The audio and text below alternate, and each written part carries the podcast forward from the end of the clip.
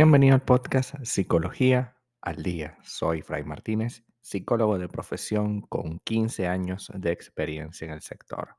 Como pudiste ver en el título de este episodio, hoy vamos a hablar un poco acerca de dejar de juzgar todo lo que estamos viviendo. Sí, es muy complicado vivir y juzgar con a veces con una crítica exagerada lo que estamos viviendo. Juzgar con dureza todo lo que vivimos genera una sensación de invalidez, es decir, de que nada tiene sentido. Dejar todas nuestras expectativas con dureza, tanto externas como internas, es decir, tanto lo que nos reclamamos a nosotros como lo que le reclamamos a los demás, puede marcar y va a marcar la diferencia entre una vida llena de prejuicios y una vida que pueda ser súper enriquecedora. Cuando juzgamos con mucha fuerza lo que experimentamos, perdemos la oportunidad de vivir tranquilos y en paz. Al juzgar todo lo que vivimos, tendemos a desarrollar una, un continuo pensamiento tóxico buscamos en todo justificaciones, explicaciones o conexiones y nuestra vida se, se convierte en una especie de juicio en el que todo el tiempo nos estamos defendiendo o atacando. Juzgar entonces todo lo que hemos vivido restringe nuestra experiencia, es decir, nos pone en aprietos constantemente y evita que podamos disfrutar de las personas y actividades y cosas que nos van ocurriendo en la vida. Cuando juzgamos a alguien, por ejemplo, puede afectarnos más que eh, cuando nos juzgamos a nosotros mismos. Es decir, a veces es más complicado eh, juzgarnos a nosotros porque lo hacemos con una severidad, una fuerza muy complicada, ¿no? En cambio, a veces justificamos lo que le ocurre a los demás. Ah, no, bueno, sí, es que lo que pasa es que la persona y no sé qué es diferente.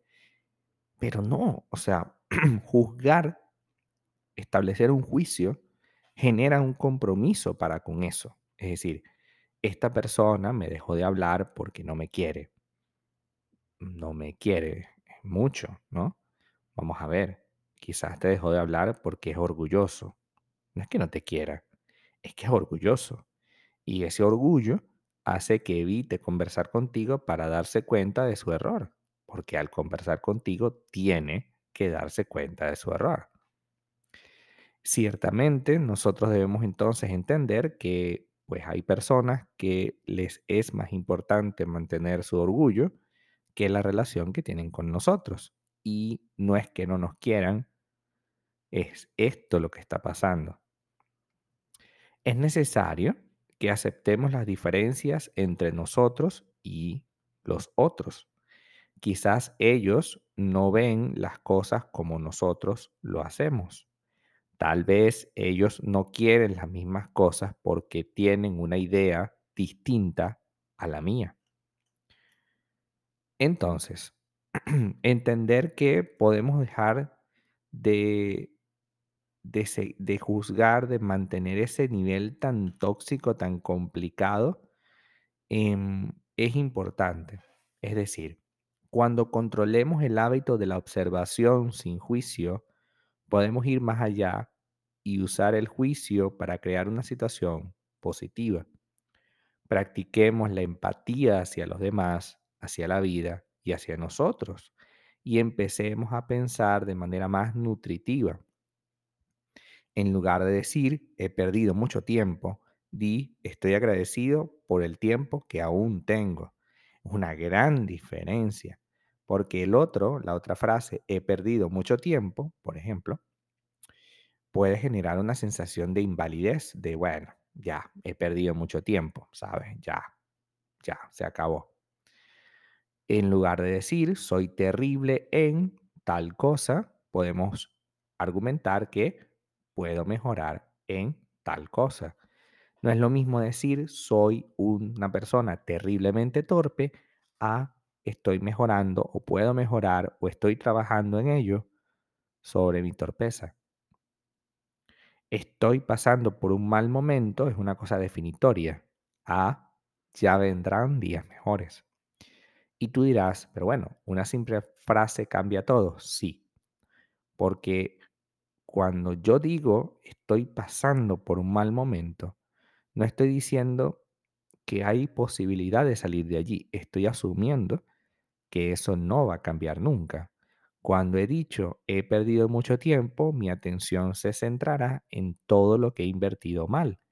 Y mientras esté mi atención en ello, no podré disfrutar del tiempo que tengo a partir de ahora. Cierto que pasaste 10, 15 años con una persona que no te valoró, por ejemplo, en el caso de una pareja. Pero eso no quiere decir que no puedas pasar un maravilloso tiempo con otras personas mañana, en el futuro. Porque yo tengo que pensar que no voy a poder pasar buen momento con otras personas. ¿Por qué? Sí, es verdad. Creo que tiré 10 años de mi vida en una relación que no me satisface. Está bien. Pero todavía te quedan otros años más de vida, ¿no? ¿O es que ya se acabó? Exacto. No se acabó. Tú no puedes decir con una categoría de valor, estoy pasando por un mal momento, como que si fuese todo el tiempo así. Hay momentos de momentos, claro está, pero ya vendrán días mejores. ¿Por qué tenemos que juzgar todo con una dureza terrible en lugar de disfrutar de lo que vamos a tener o de lo que tenemos ahora?